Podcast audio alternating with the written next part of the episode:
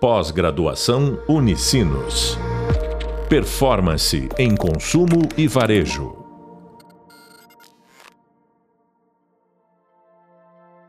Olá, bem-vindos ao podcast da disciplina de Tecnologia e Futuro do Varejo. Eu sou a professora Luísa Pícero e no podcast de hoje a gente vai falar sobre a jornada de compra atual. Para falar sobre esse assunto, a nossa convidada é a Letícia Carvalho. Ela é coordenadora de CRM na Malve mas também já liderou algumas outras marcas, né? Como Souk, Ida. Muito bem-vinda, Lê. Lu, obrigada. Feliz de estar aqui participando. Bom, que bom, a gente está feliz de receber também. Lê, no teu ponto de vista, qual é o papel da loja física e dos canais digitais na decisão de compra? Vamos lá. É, eu acho que a loja física, eles são bem complementares hoje, né? Mas eu acho que olhando para cada um deles, eu vejo a loja física muito desempenhando é, um papel fundamental, pensando na construção é, da marca, né? Da conscientização de, de quem é essa marca. E acho que ela também acaba tendo, fornecendo um espaço é, onde o cliente ele pode interagir com os produtos, né?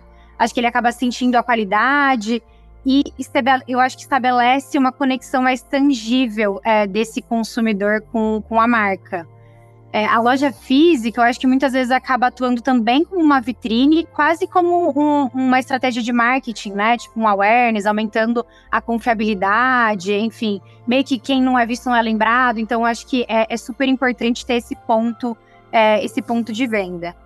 E aí, quando a gente olha ah, para os canais digitais, eu acho que mais do que nunca hoje em dia, é, eles são essenciais, né? Então, eu acho que igualmente importante ele tem esse papel é, na jornada de compra como um todo.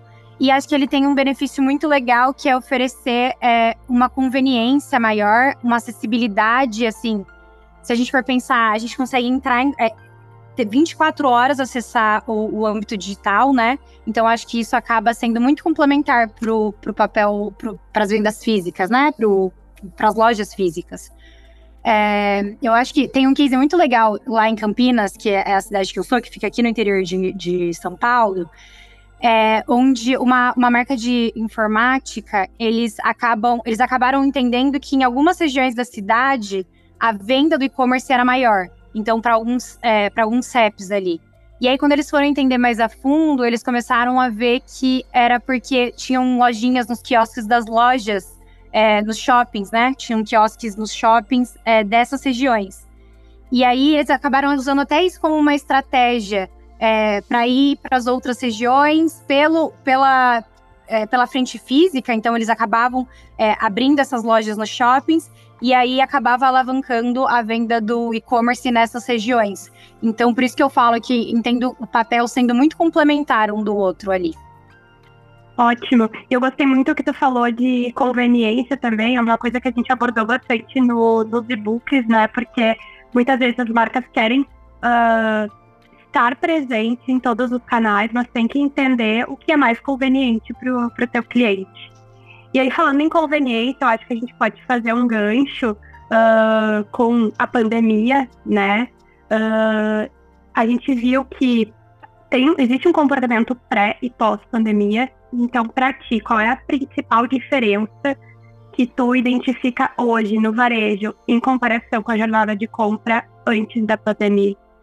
Lu, eu acho que é, a aceleração do digital foi, foi gigante, né? Eu acho que isso é muito sabido, assim, durante a pandemia. E aí a gente vê um, um reflexo hoje, e muito olhando daí já para o consumidor, que é o que eu gosto sempre de, de dar ênfase, é, é como é como ele se tornou. Eu acho que a gente, até como consumidor, cada vez mais a gente passa a ser um pouco mais impaciente, né? Então, essa falta de, de paciência para esperar, eu acho que isso foi uma das grandes diferenças do pré e pós. É, essa impaciência eu acho que é, também é muito relacionada à influência das redes sociais, né, dessa era digital, é, onde a gente tem acesso à informação de uma forma muito imediatista e em tempo muito real, né? Eu acho que um exemplo legal é tipo Rappi, iFood, que é frustrante se a gente não tem o rastreamento de onde o nosso pedido está. Então, eu acho que o consumidor hoje ele quer tudo a toda hora, de forma rápida e transparente, e isso eu acho que é muito um reflexo pós é, pós esse período que a gente passou, né? Então, acho que acaba afetando todos os aspectos da jornada da compra até. Então, desde a experiência no site, é, que a velocidade agora tem que ser boa, a facilidade da navegação é, é, crucial, assim, não tem como ter gap na, no filtro, ou enfim, a imagem não carregar. É, até a eficiência, eu acho que da entrega dos produtos mesmo, né? Na logística, de cada vez mais olhando muito para o varejo, ter que ser algo primordial, assim.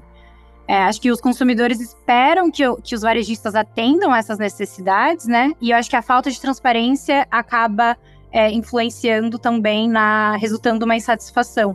Então, acho que é, pós esse cenário, é, tá alinhado com, com essa experiência eficiente, transparente, pode ser algo é, de sucesso, assim, para os negócios. Com certeza, eu concordo contigo. Eu acho que o imediatismo ficou muito mais evidente e a gente vê muitas marcas hoje trazendo como diferencial essa entrega rápida, esse rastreamento, né? Principalmente se a gente for falar ali no varejo do ramo farmacêutico, por exemplo, hoje a gente vê uma briga muito, uh, muito existente nesses, nesses players de quem entrega mais rápido, trazendo isso como diferencial. E embora você já tenha falado um pouco, conta um pouco mais pra gente sobre o que, que tu acha que o cliente busca na jornada de compra hoje o principal, assim, e talvez o consumidor nem saiba que ele espera isso, mas é não ter nenhuma fricção, eu acho, em toda essa jornada, né? Então, eu acho que esse processo da compra como um todo, desde o primeiro contato com a marca até o pós, até a retenção, tem que ser o mais suave, assim, possível. Eu acho que, que espera-se que cada etapa também seja seja fluida, né? E eu acho que a personalização, aí eu entro muito nesse, nesse ponto, é, é, um, é um dos pontos mais, mais importantes, assim, né? Eu acho que no mundo atual, agora, até nessa época pós-pandemia e, e em todo o comportamento como tem sido hoje em dia, chamar o cliente só pelo nome, falar feliz aniversário no dia do aniversário dele, eu não sei se é, é o suficiente, né? Eu acho que hoje o consumidor, ele deseja ter uma experiência muito mais é, personalizada, exclusivamente para ele, é, do que qualquer outra coisa, assim. Então, onde o que eu vejo seja diferente do que você vê e, enfim, e que eu consiga ter é, essa sensação, né, de que aquilo é para mim e que faz sentido com o meu dia a dia. E aí eu acho que a gente entra de novo é, no ponto da conveniência, né? Que também eu acho que é um dos principais é, impulsionadores. Então, é, é, esse o canal que eu preciso comunicar com esse consumidor? É a loja física? É o WhatsApp? É, é enfim. Então, eu acho que isso é importante também para que essa jornada seja, seja fluida. Acho que hoje os consumidores eles têm um, um desejo, né, é, de, de ter a capacidade de comprar em qualquer momento, assim. Então, é, seja online, seja pelo aplicativo, seja na loja, enfim, e o que quiser, quando quiser, de uma forma muito simples. Enfim, eu acho que é, espera-se essas recomendações também, né, desses produtos. Então, é, não só o meu canal, o canal que é para mim, mas também os produtos que são para mim. E aí eu acho que entra muito um ponto que, que o varejo, daí eu acho que as marcas, o negócio tem que dar uma, uma atenção, já é muito falado também, é, da, de olhar os dados e entender como está esse banco, né? Então, é, com base no interesse daquele cliente, do histórico de compra dele, é, do comportamento de navegação, que faz sentido eu, eu, eu mostrar para esse consumidor, né? Mas eu acho que é isso, assim, resumo, é, eu acho que buscar experiência, o cliente busca essa experiência de compra super personalizada, conveniente e, e transparente, né? Que é o que eu falei no, na, no último ponto, assim. Eu acho que entendendo esses três, é, esses três pilares, acho que, que a jornada acaba se tornando mais fluida. Perfeito. E eu gostei que tu falou ali sobre o uso dos dados, né? Porque hoje, na verdade, usar os dados para personalização, como nome, aniversário, como tu trouxe de, de exemplo, é básico. Isso não é mais um diferencial, né? O diferencial é como eu vou personalizar toda a jornada olhando para outros tipos de dados. Então, a importância da gente conhecer mesmo o cliente. Uh, tu tem um case recente de transformação uh, na jornada e na experiência de compra que tu ache interessante compartilhar? Pode ser algum que tu tenha trabalhado ou algum que tu ache interessante uh, os alunos todos e a gente aqui se, apro se aprofundar um pouco mais. Legal. Acho que hoje em dia é, vale muito dar uma, uma pesquisada né, nesses cases, porque tem muita coisa legal rolando. Acho que a Amazon é legal, o Amazon Go, enfim. Mas eu trouxe um que é do varejo de moda, né? Que, que enfim, tá mais presente no meu dia a dia, que é a Asus, que é uma marca de moda online de Londres. É, e eles fizeram uma transformação bem significativa, assim, em toda a jornada, que vai muito de encontro com o que eu falei, e até isso que você trouxe, Lu, é, de, de ter fluidez em todos os canais, enfim, de saber mais a fundo, não só esses dados básicos do cliente. Então, o aplicativo deles é muito legal, assim, tem a parte da tecnologia de realidade aumentada, onde você consegue subir sua foto e, e já identificar como ficaria aquele look é, em você. Tem uma parte muito legal que vai bem de encontro com isso das recomendações, é, que é entender bem o que o, o, que o consumidor está buscando ali naquele aplicativo. Então, tem um meio que um quiz no início, onde você pode colocar o que você gosta, a blusa que mais faz sentido para você, a calça, o look completo, o estilo. E com base nisso, então, até do que você está falando, assim, é, as informações que você está dando para a marca, ele acaba é, te fornecendo um, um conteúdo bem mais personalizado com essas recomendações, né? Então, acho que é uma marca que vale a pena dar uma olhadinha. Eles são bem multicanais também, assim, é, é online, mas tem um espaço físico.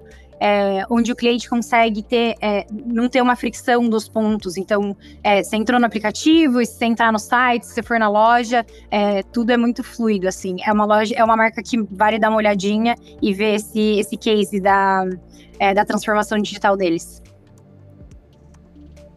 Perfeito. Eu vou, vou pesquisar também para conhecer um pouco mais. E falando de transformação, uh, o que, que tu vê como as três principais tendências para o futuro do varejo? Eu acho que como um todo, assim, não só para o varejo, mas acho que mais latente, lógico, mais, mais forte no, no, no, varejo, a gente tem visto muito sobre inteligência artificial, né?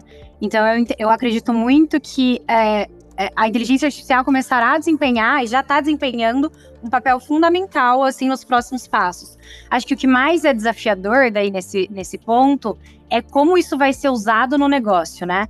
Então, como vai ser essa integração com os nossos processos, né? Daí pensando na, na empresa, na companhia, é, com esses processos, como ela vai se aplicar a esse setor, a esses produtos, e até eu acho que o desafio de ensinar a IA, né, de ensinar sobre o seu negócio, fazer as perguntas corretas para ter os, os insights mais valiosos, é, eu acho que esse vai ser também o diferencial de saber usar, é, não só deixar meio que é, no speech, mas de fato começar a trazer para o negócio. Acho que esse é um, um ponto, né, uma das principais tendências. Eu vejo muito também um crescimento de compra em redes sociais, né? O social selling, acho que live commerce também já é bem mais forte, acho que em outros países, mas cada vez mais aqui é, no Brasil também, onde o consumidor pode comprar diretamente do influenciador, da rede, né? De amigos, e participar dessa experiência de compra ao vivo também. E por fim, é, é, um que eu gosto muito, é uma tendência que, que eu acho que dá um quentinho no coração, que é a sustentabilidade e responsabilidade social, assim. Eu acho que a sustentabilidade, a Malve hoje, que é a empresa que eu atuo, ele, eles pensam muito nisso é, e também desempenhará um, um, papel, acho, cada vez mais importante na tomada de decisão, tanto dos consumidores é, como da empresa também, né? E eu acho que isso influencia as empresas a começarem a adotar práticas mais responsáveis e, e criando essa vantagem competitiva.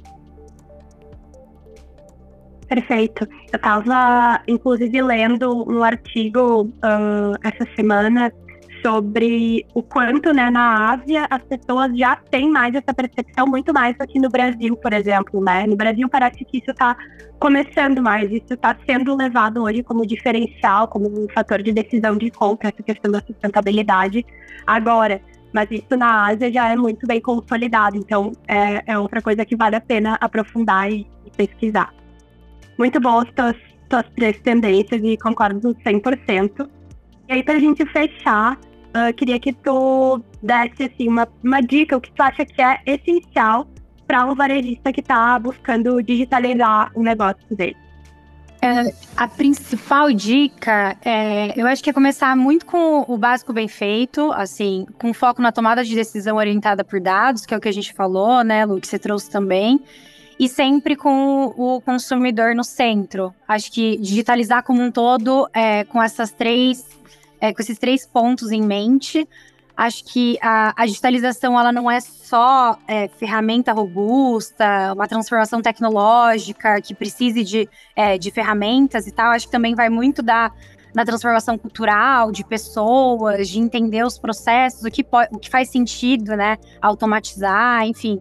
Eu acho que começar identificando as áreas que mais se beneficiariam dessa automação, é, dessa tecnologia, como estoque, né? Daí trazendo para o universo mais digital o, do, do varejo, atendimento ao cliente, e-commerce, e em seguida daí implementar soluções, eu acho que graduais, né?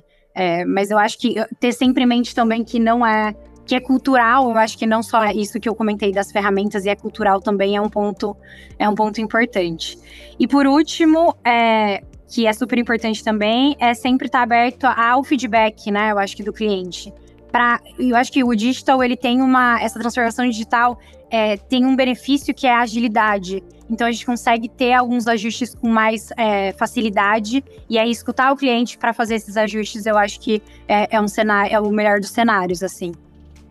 Perfeito. Eu concordo também 100% contigo. Acho que é sempre importante a gente escutar o cliente. Muitas vezes a gente quer implementar uma tecnologia super disruptiva que na verdade não tem match com o nosso cliente, né? Que ele não vai usar, não vai usufruir da, da forma que a gente gostaria. Muito bom, Lê. Muito, muito obrigada. Foi maravilhosa a tua participação. Então, vocês acabaram de ver o podcast sobre a atual jornada de compra com a professora Luísa Pífero e a nossa convidada Letícia Carvalho.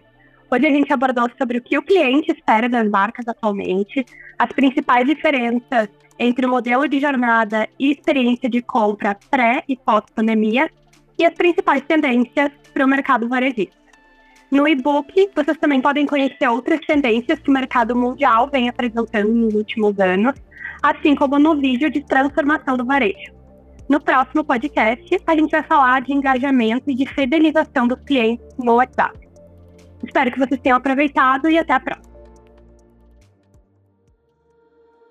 Pós-graduação Unicinos. Performance em consumo e varejo.